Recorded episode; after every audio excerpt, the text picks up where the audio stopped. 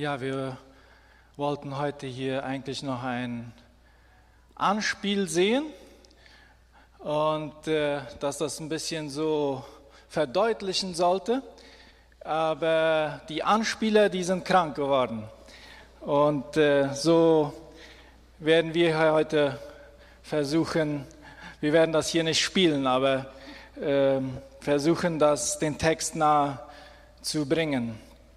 Und äh, bei diesem Thema, wir sind ja im Epheserbrief und wir predigen durch den Epheserbrief und da kommt einfach auch dieses Thema vor.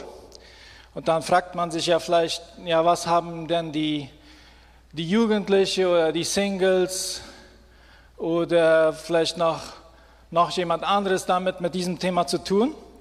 Und ich denke aber, es ist wichtig. Einige wollen vielleicht nochmal heiraten und äh, wenn wir diesen Text anschauen, dann merken wir, dass Ehe, das scheint so ein Gemeinde, scheint eine Gemeindesache zu sein. So in dem Sinn ist das für uns alle äh, wichtig, denke ich, und wir können alle was daraus lernen.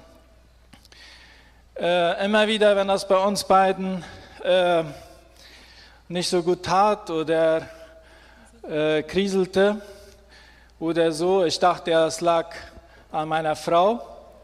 Dann sagte ich, du lese doch mal wieder ein Buch. Es wird dir gut tun. Und äh, das ist aber nicht immer die Lösung. Und wir haben ja sehr viele Ehekurse gegeben und auch viele Hochzeiten gepredigt oder auch die Trauung. Und da kommt fast überall dieser Text vor. Und mittlerweile dann klappert man den manchmal schon so ein bisschen ab. Äh, und wir haben aber diesmal uns dann wieder neu Gedanken gemacht, was das auch für uns bedeuten kann, haben viel gelesen und äh, so weiter, so dass ich auch dann viel mitnehmen kann. Ja, ich habe auch gelesen, ja. So, das ist äh, schön und wir wollen versuchen, dieses Thema gemeinsam zu äh, durchzuarbeiten. Ähm, wir haben uns bei der Struktur dieser, dieser Predigt äh, zum größten Teil auf dieses Buch von Timothy Keller gehen wir dieselbe Struktur entlang, weil er auch gerade diesen Text entlang geht. Und in dem Sinn passt das sehr gut. Und äh, ja, das, das Schöne ist ja, dass wenn wir die Bibel lesen, dass am Anfang dann beginnt das Ganze mit einer Hochzeit. Adam und Eva. Und dann am Ende der Bibel im Johannesevangelium, dann äh, in der Johannes-Offenbarung, ja, hier ist meine Frau, die äh, endet das mit dieser zweiten Hochzeit oder der letzten Hochzeit, Christus und seiner Gemeinde. Und Ehe ist eine Idee Gottes. Wenn Gott selbst Ehe erfunden hat, dann sollte jeder, der heiratet, alles dran setzen, Gottes Plan für die Ehe zu erkennen und diesen Plan dann auch zu befolgen. Und nach der Aussage der Bibel hat Gott die Ehe eingesetzt, damit sie die rettende Liebe, die Jesus Christus zu uns hat, widerspiegelt. Sie soll uns charakterlich reifen lassen und wir wollen und sollen ihm immer ähnlicher werden. So, wir haben den Titel gestellt, die Mission der Ehe. Und als erstes kommen wir zu diesem, das Geheimnis der Ehe. Und da heißt es so, erinnert euch an das Wort, ein Mann verlässt seine Eltern und verbindet sich so eng mit seiner Frau, dass die beiden eins sind mit Leib und Seele. Das ist ein großes Geheimnis. Ich deute dieses Wort auf die Verbindung zwischen Christus und seiner Gemeinde. Ja, Ehe, das ist ja eine wunderbare Sache, aber das ist auch harte Arbeit. Ehe ist glühende Freude und Kraft, bedeutet aber auch Blut, Schweiß und Tränen vielleicht demütige Niederlagen, aber auch anstrengende Siege. Und äh, ich weiß nicht, ob es euch so geht, aber dann singt man vielleicht nach einem langen Tag, harten Tag, wo man versucht hat, ja, den anderen zu verstehen, einander zu verstehen, sinkt man ins Bett und dann kann man nur noch seufzen. Das ist ein großes Geheimnis.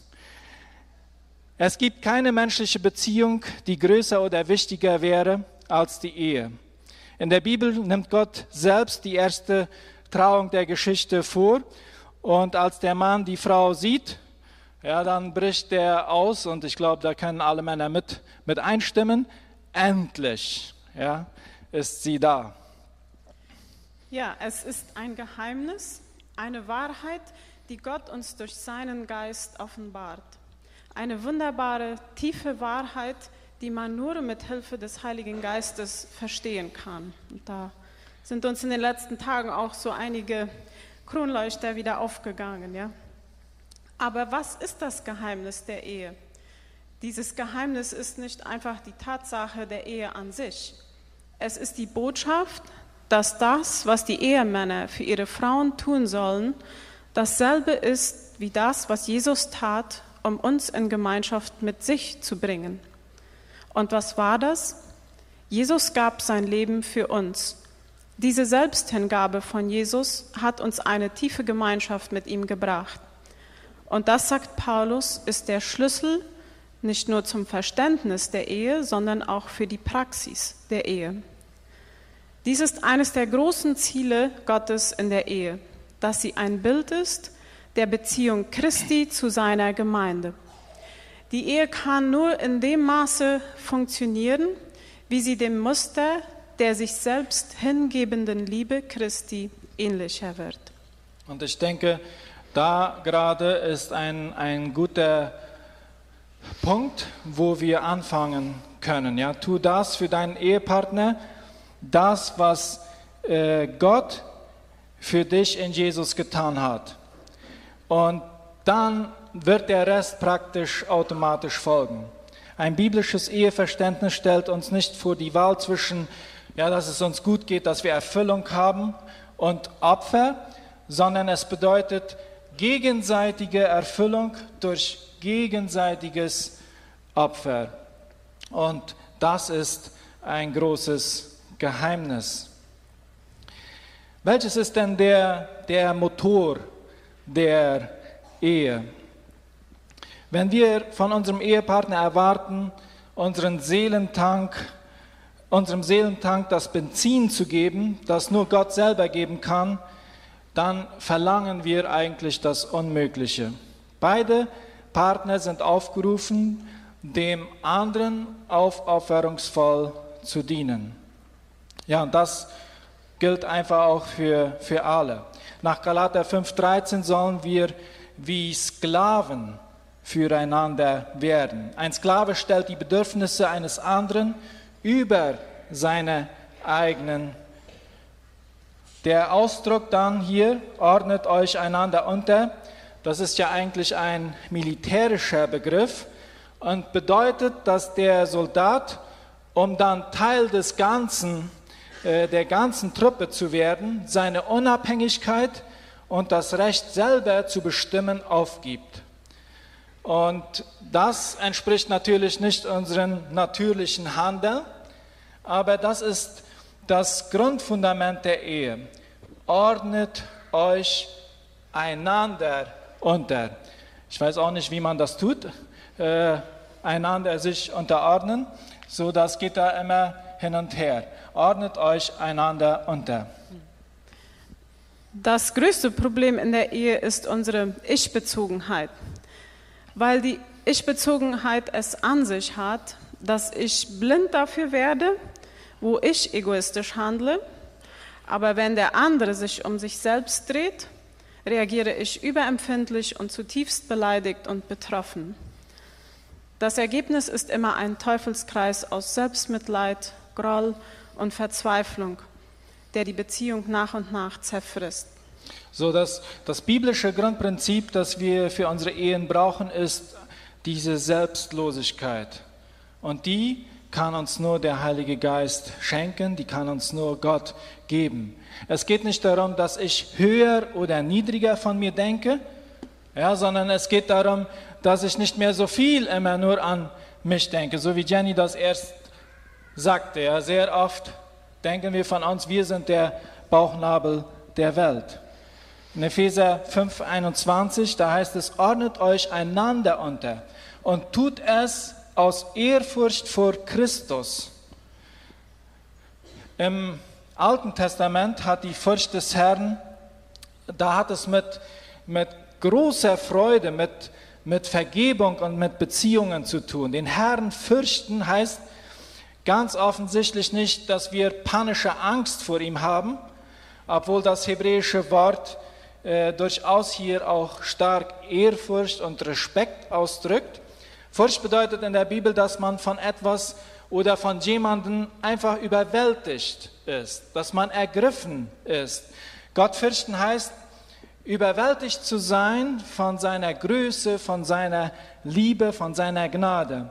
Und allein die Furcht Christi gibt uns die Freiheit dann auch und auch diese Motivation, ja, auch, auch die Kraft dann, einander zu dienen. So welches ist denn das Lagotita der Ehe? Wenn wir von Liebe sprechen, geht es nicht darum, wie viel ich vom anderen bekomme, möchte, also bekommen möchte, sondern in erster Linie darum, wie viel ich bereit bin, ihm zu geben. Wie viel von meiner Zeit, meiner Freiheit, meinen Gefühlen und Ressourcen möchte ich in meinem Ehepartner investieren? Einige der weit verbreitetsten Überzeugungen in unserer heutigen Kultur, könnte man sagen, ist, dass romantische Liebe äh, ein Muss ist für ein erfülltes Leben. Aber dass es fast nie lange äh, durchhält, von Dauer ist. Liebe wird in erster Linie als ein Gefühl oder auch als ein Verlangen verstanden und nicht so sehr als eine verbindliche Hingabe. Aber an einer Ehebeziehung muss, da muss ständig gearbeitet werden. Und das erfordert diesen täglichen Entschluss, dass ich mich verbindlich und ganz hingeben möchte. In unserer Wegwerfgesellschaft gilt, es lohnt sich nicht, etwas zu reparieren oder auszubessern. Es ist leichter und billiger, etwas Neues zu kaufen. Aber in der Ehe müssen Knoten gelöst werden und Verletzungen müssen heilen können. Ja, das kommt sehr gut zum Ausdruck zwischen den Generationen. Wenn ich meine Eltern beobachte, ja, die, äh, die Sachen können ganz kaputt sein und die versuchen das immer noch zu reparieren. Ja. Äh, unsere Generation, die wirft das weg und kauft etwas Neues. Und das hat sich leider auch auf unsere Beziehungen, hat sich das auch ausgewirkt. Und wir sollten neu darüber nachdenken. Ja, wir sind einfach eine, wir haben ein Konsumverhalten entwickelt und wir wollen mit möglichst wenig Aufwand möglichst sehr viel äh, Erfüllung und, und Frucht äh, haben. Aber da, das ist letztendlich, können wir das nur bekommen, wenn wir bereit sind, uns hinzugeben und diese Beziehung zueinander ständig zu pflegen. In 1. Mose finden wir die erste Trauzeremonie, wie wir schon sagten. Da in Vers, Kapitel 2, Vers 24 sagt es, darum wird ein Mann seinen Vater und seine Mutter verlassen und seiner Frau anhängen und sie werden zu einem Fleisch werden. Das hebräische Wort hier anhängen bedeutet wörtlich an etwas äh, geklebt zu werden. Oder Luther braucht hier auch das Wort anhangen. Oder neues Leben braucht das Wort binden. Und das ist ganz interessant, dass gerade diese Worte, ähnliche Worte, immer im Zusammenhang in der Bibel mit einem Bund oder einer sehr, sehr tiefen Beziehung zu Gott auftauchen. Der Bund der Ehe wird vor Gott geschlossen und ist daher ein Bund nicht nur mit dem Partner, sondern auch mit Gott. Dem Ehepartner untreu zu werden, bedeutet Gott untreu zu werden. Ja, eine, eine Bundesbeziehung ist dann dieses, diese faszinierende Mischung aus Verpflichtung auf der einen Seite und Liebe auf der anderen. Das beinhaltet beides. Also dieses Beständige, aber auch dieses, diese Leidenschaft füreinander. Die Ehe ist ein Bund fürs ganze Leben. Gleichzeitig aber auch eine tiefe Leidenschaft, eine ganz tiefe Leidenschaft füreinander. Ein Ehegelübde ist nicht eine Erklärung der augenblicklichen Liebe. Ja, sehr oft bei der Hochzeit dann äh, sagen die da so eine Sätze sich gegenseitig, ich liebe dich jetzt so sehr. So äh, ein, ein Ehegelübde ist nicht eine Erklärung der augenblicklichen Liebe, sondern ein gegenseitiges, bindendes Versprechen, einander auch in Zukunft zu lieben. Durchtragend. Eine Bundesbeziehung. Und vielleicht könnten wir unseren Hochzeiten vielleicht eine neue Zeremonie anfangen, so wie es im Alten Testament wurde, wenn ein Bund geschlossen wurde, dann wurde ein Tier genommen, es auf die Hälfte geschnitten und so hingelegt an beiden Seiten und man ging hindurch. Und man sagte, wenn, man, wenn ich diesen Bund nicht halte, dann soll mir so passieren wie diesem Tier. Äh, ich weiß auch nicht, ob das zur Hochzeit würde passen, aber es würde das sehr deutlich machen. Wer sich verliebt, liebt seine Vorstellung von einem Menschen, den er in Wirklichkeit noch gar nicht kennt. Dass sich jemand in uns verliebt, der uns nicht kennt, ist ein schönes Erlebnis. Aber das ist auch alles. Wenn jemand im Laufe der Jahre dann meine schlimmsten Seiten erlebt hat, ja, die schlimmsten Seiten von Matthias, mich mit Haut und Haaren, mit meinen Stärken und mit meinen Schwächen kennt und trotzdem noch, ohne Wenn und Aber zu mir hält, dann ist dies ein unvergleichliches Erlebnis. Ich glaube, unsere größte Angst ist, nicht geliebt zu werden, wenn uns erst jemand wirklich kennt. Aber wenn uns jemand von, von A bis Z kennt und trotzdem dann von Herzen lieben kann, das ist dann so ähnlich, äh, wie es sich auch anspürt, von Gott geliebt zu werden. Es ist eben die Bundesbeziehung, die die Ehepartner befähigt, zu Menschen zu werden, die einander lieben. Das Ziel in der Ehe, eins zu werden mit Leib und Seele, findet nur dann statt, wenn eine vollständige Bindung und Hingabe zueinander ohne Vorbehalte von Körper, Geist und Seele entsteht. Ja, und ich, ich denke, da könnten wir dann jetzt sehr viel, könnte man da sagen, wenn man all diese Bereiche mal unter die Lupe nimmt. Aber zum Beispiel beim Sex, ist, die, ist, ist, ist eine von Gott eingesetzte Weise, dass wir uns einander sagen, ich gehöre total und permanent und exklusiv zu dir. Klar ist, dass für Sexualität ja ein Bund notwendig ist. Ein Bund, der diesen geschützten Rahmen schafft, in dem wir offen und gerade auch intim sein können. Aber es ist nicht nur ein Ehebund nötig für die Sexualität, die Sexualität ist umgekehrt auch nötig für die Pflege dieses Bundes. Und man könnte sozusagen sagen, dass es eine Bundeserneuerungszeremonie äh, immer wieder ist. Und darüber könnte man eine ganz andere Predigt halten. Dann gehen wir zur Mission der Ehe. Was ist denn die Mission der Ehe?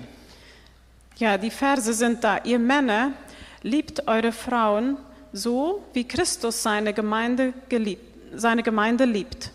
Er hat sein Leben für sie gegeben, damit sie ihm ganz gehört. Durch sein Wort hat er alle Schuld von ihr abgewaschen, wie in einem reinigenden Bad. So sorgt er selbst dafür, dass sie zu einer schönen und makellosen Braut für ihn wird, ohne Flecken, Falten oder einen anderen Fehler, weil sie allein Christus gehören soll. Ja, in 1. Mose 1 und 2, dann äh, schaut Gott auf seine Schöpfung, er betrachtet sie und dann wiederholt er ein paar Mal, dass sie gut war. Und es ist sehr bemerkenswert, dass Gott nach der Erschaffung des ersten Menschen sagt, es ist nicht gut, dass der Mensch alleine lebt. Es ist bemerkenswert, weil er lebte ja in einer vollkommenen Welt und er hatte eine perfekte Gottesbeziehung. Und die Antwort liegt möglicherweise in 1. Mose 1,26, wo Gott sagt, jetzt wollen wir, also die Dreieinigkeit, den Menschen machen, unser Ebenbild, das uns ähnlich ist.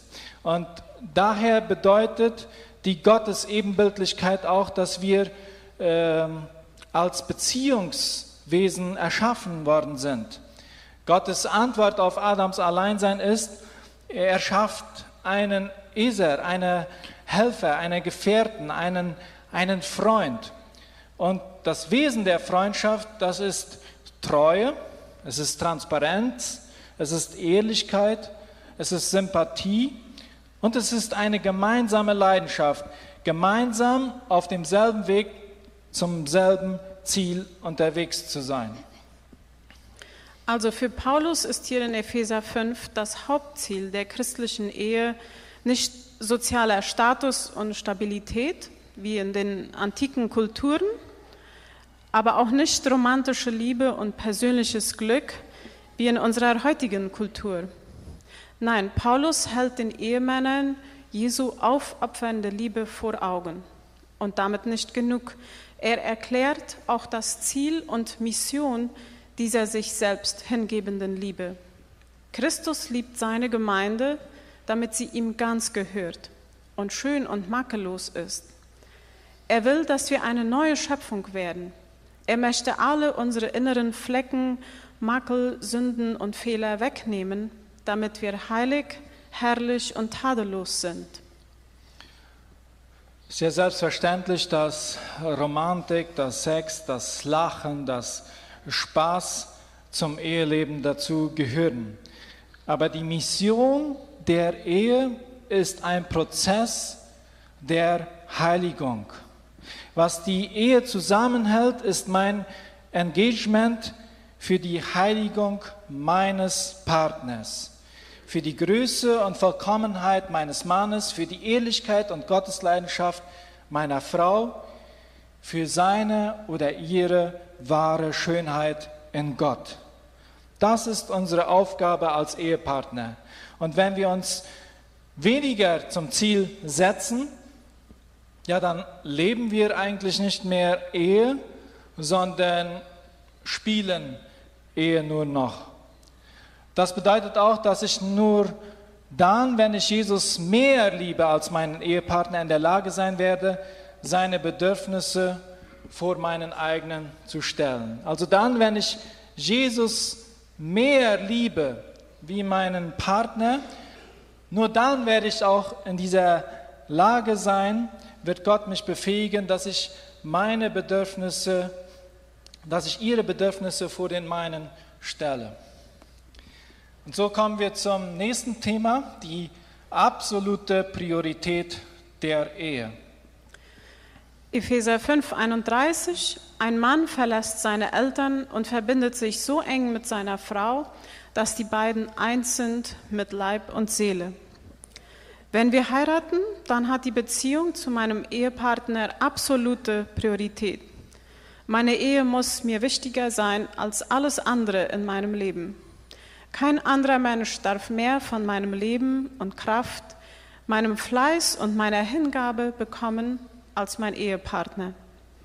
Egal wie innig die Bindung des Mannes an seine Eltern war, Gott fordert uns auf, unsere Eltern zu verlassen, um einen neuen Bund zu knüpfen, der eine noch wichtigere und stärkere Kraft in unserem Leben ist.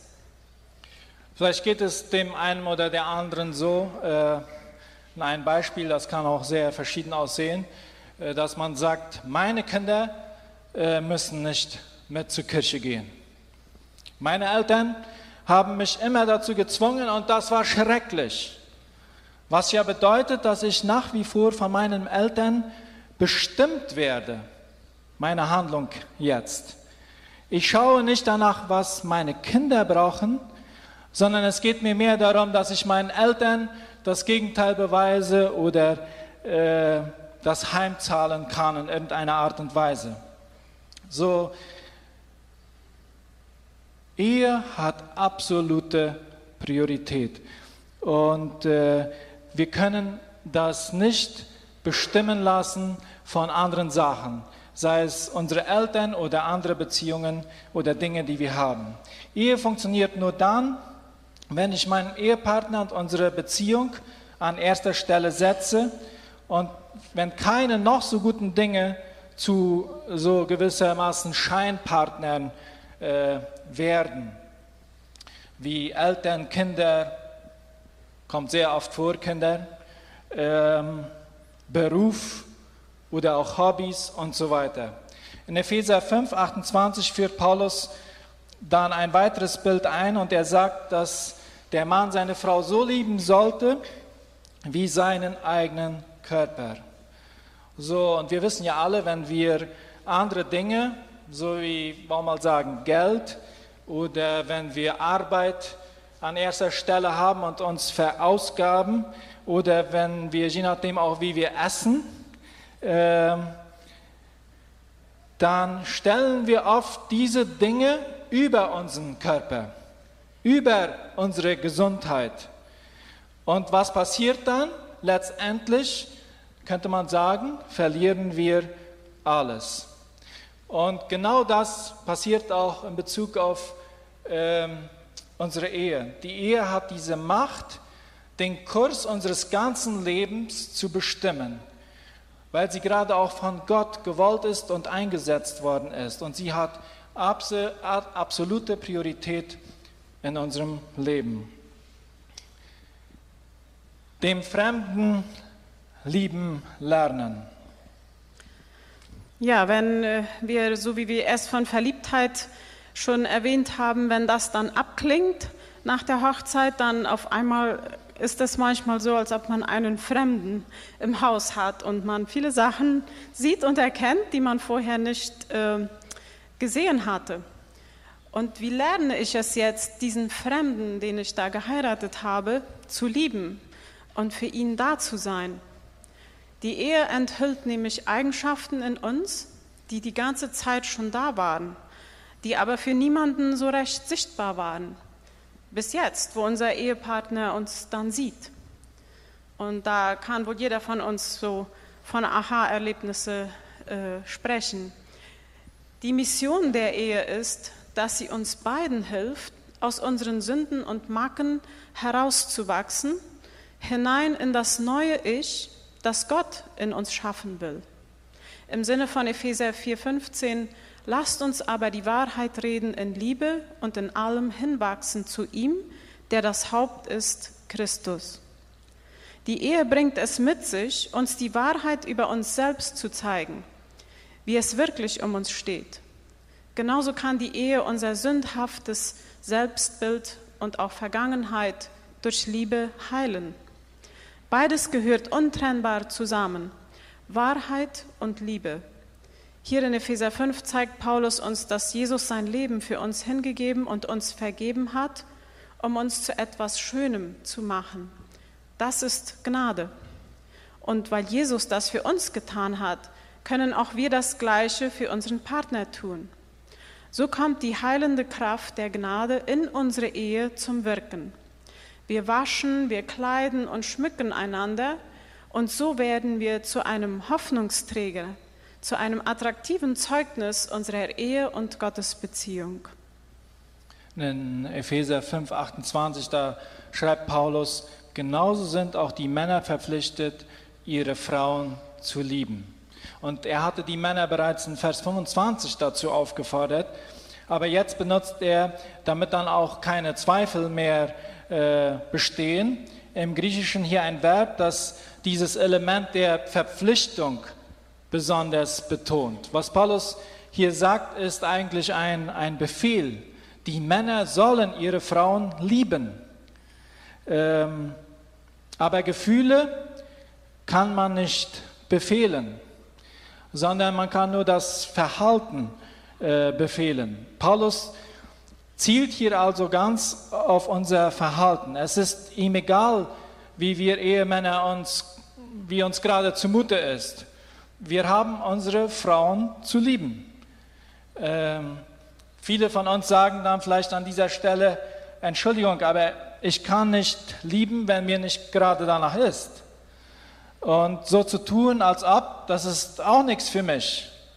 Äh, diese Reaktion ist natürlich verständlich, aber Paulus fordert uns nicht zu einem mechanischen Verhalten auf, sondern was er möchte ist, dass wir nachdenken, dass wir nachdenken und Christus in seiner Art und Weise zu lieben, dass wir darüber nachdenken und das nacheifern und sehen, was das dann für uns bedeutet, wenn das so ist.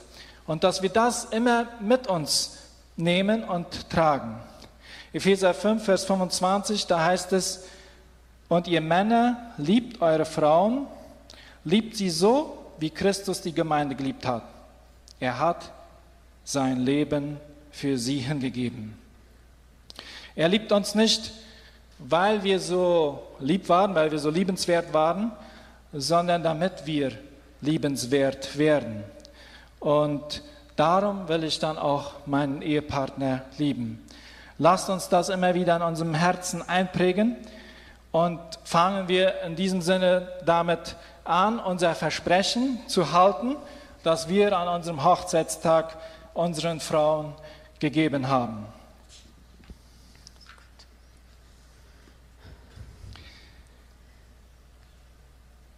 Gegenseitiger Dienst.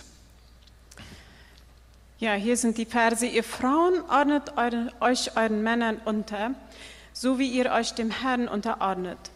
Denn wie Christus als Haupt für seine Gemeinde verantwortlich ist, die er, erlöst, die er erlöst und zu seinem Leib gemacht hat, so ist auch der Mann für seine Frau verantwortlich.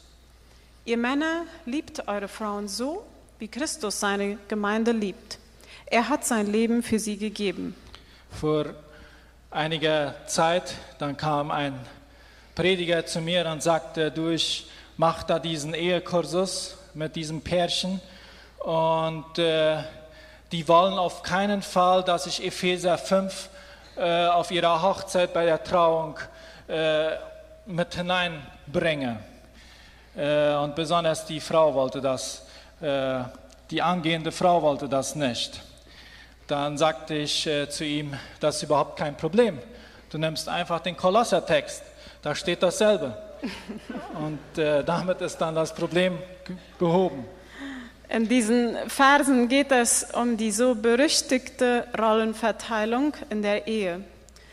Jeder von uns hat da so seine bestimmten Vorstellungen. Wir haben in unserer Herkunftsfamilie vieles beobachtet, und die Erwartungen unserer Gesellschaft. Äh, wir werden von den Medien geprägt, ja, von Filmen, Romanen und so weiter. Der Schöpfungsbericht in 1. Mose zeigt uns genau, dass Gott den Menschen als sein Ebenbild schuf, und zwar als Mann und als Frau. Also sind beide Ebenbild Gottes. Beide werden gesegnet und beide erhalten den Auftrag, die Erde in Besitz zu nehmen. Mann und Frau sind aber nicht nur gleich an Wert und Würde, sondern auch komplementär, die einander brauchen und ergänzen.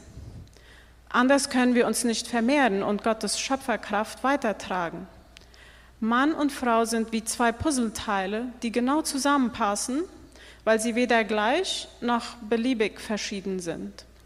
Und in diesem Sinne wird dann auch der Mann als das Haupt der Frau beschrieben und die Frau wird als eine Gefährtin, die zu ihm passt, äh, beschrieben. Äh, nicht als jemand, der beherrscht werden soll. Die Tatsache, dass Jesus, obwohl er gleich war, ja, obwohl er Gott gleich war, legte er seine Herrlichkeit ab und übernahm die Rolle eines Dieners. Und das gibt uns Ausrichtung wenn Paulus uns hier sagt, dass die Männer ihre Frauen lieben sollen, so wie Christus die Gemeinde geliebt hat. Jesus verzichtete auf seine göttlichen Privilegien, ohne dass deswegen weniger göttlicher zu werden.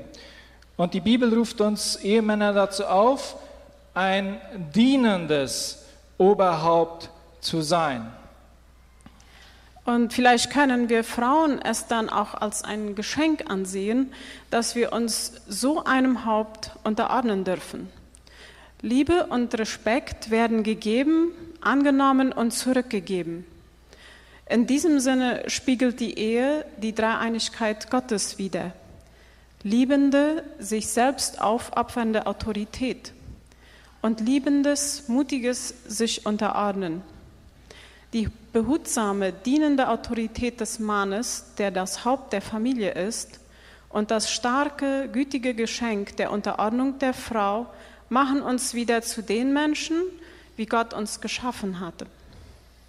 Ja, und was, was kann das denn oder wie kann das dann aussehen oder praktisch werden? Äh, der Ehemann benutzt seine Autorität nie, um sich selber zu dienen, sondern nur um seiner Frau und seiner Familie zu dienen. Und in diesem Sinne haben wir Männer eine ganz, ganz große äh, Verantwortung. Und mir ist das nochmal neu wichtig geworden, wenn wir uns mit, mit dem vergleichen oder das im Blickfeld haben, was Christus für uns getan hat und wie er war und was das dann für uns Männer bedeutet, dann äh, würde ich sagen, äh, ziehen wir hier den kürzeren. Äh, das ist eine ganz große Verantwortung, die wir haben. Das Haupt zu sein äh, bedeutet keinesfalls, dass wir Männer alle Entscheidungen treffen in unserem Leben, in unserer Ehe, in unserer Familie. Auch nicht, dass im Zweifelsfall immer das, was ich sage, dass das äh, richtig ist oder das Rechte ist. Warum nicht? Jesus hat auch nie etwas getan, um sich selber zu dienen. Ein dienendes Haupt muss seine eigenen Wünsche, seine eigenen Bedürfnisse opfern, um seiner Ehefrau, seiner Partnerin Gutes zu tun und um sie aufzubauen, dass sie wachsen kann, dass sie blühen kann. So wie Christus das auch für uns als Gemeinde tut. Und die Frau ist dann wiederum bestrebt, die Führungsrolle ihres Mannes zu respektieren. Und der Mann, der revanchiert sich, indem er in Liebe um seine Frau wirbt, äh, bedingungslose Liebe und bedingungsloser Respekt. So, die Ehefrau hat nicht die Aufgabe, jetzt nur so, wenn man mal so sagen, äh, nur gefügig zu sein, sondern da ist viel mehr dahinter. Äh, das ist eine dienende Haltung. Äh, sie ist der Leib. Und wenn wir das mit uns als Gemeinde vergleichen, was für eine große Verantwortung wir als Gemeinde haben, wir sollen aktiv werden. Wir sollen unsere Gaben einsetzen. Wir sind da, um, um sein Reich zu bauen, dann äh, haben die Frauen eine ganz riesengroße Aufgabe. Und das ist ein, dann auch ein Geschenk, dass sie die Führung äh, in Liebe ihres Mannes respektieren. Sie sollten, denke ich mal, der beste Freund und Ratgeber ihres Mannes sein. Äh, und auch umgekehrt. Einander zu ergänzen und sich gegenseitig anzunehmen bedeutet, dann eben dieses ständige Geben und auch Bekommen. Es bedeutet, dass Mann und Frau äh, geduldig einander anhören müssen.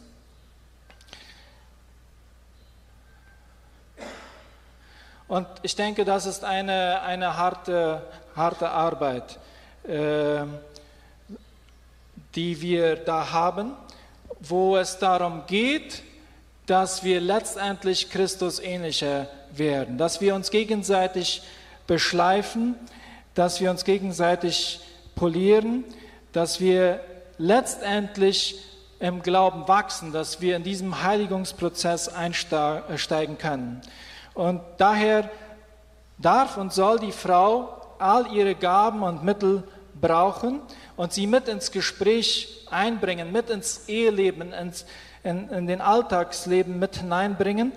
Äh, und, äh, und manchmal denke ich, ist es gut, dass wir Männer auch darauf horchen.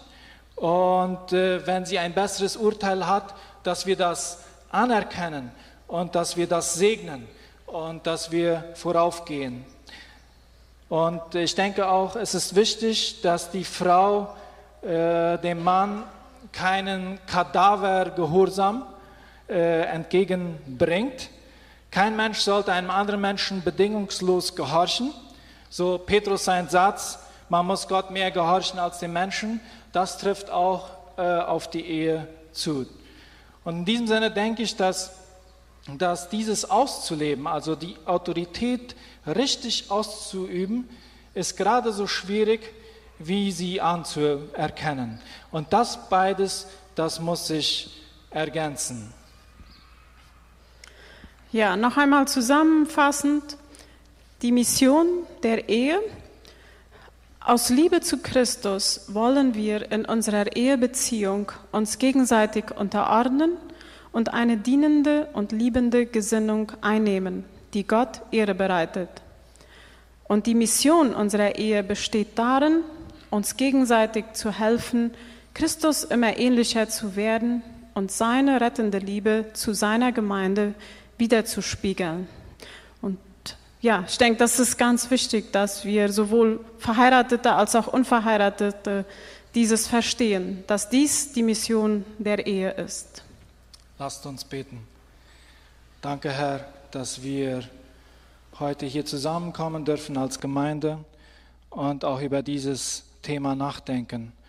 Und Herr, das ist ein großes Geheimnis, das du hineingelegt hast. Und dieses Geschenk der Ehe, das dürfen wir genießen.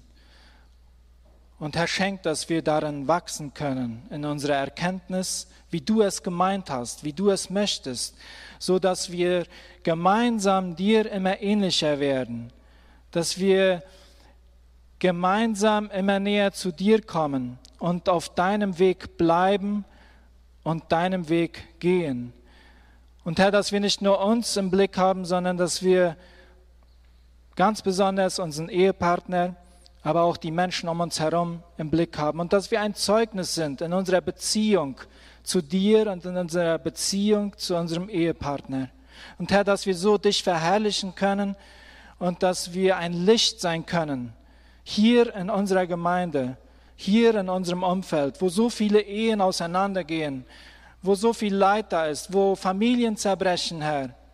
Und mögest du uns helfen, dass wir uns auch als Gemeinde da gegenseitig unterstützen, uns gegenseitig helfen, dir treuer nachzufolgen und das auszuleben, was es heißt, Ehe zu sein Ehe zu leben.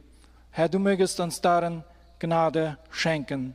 Das bitte ich in Jesu Namen. Amen.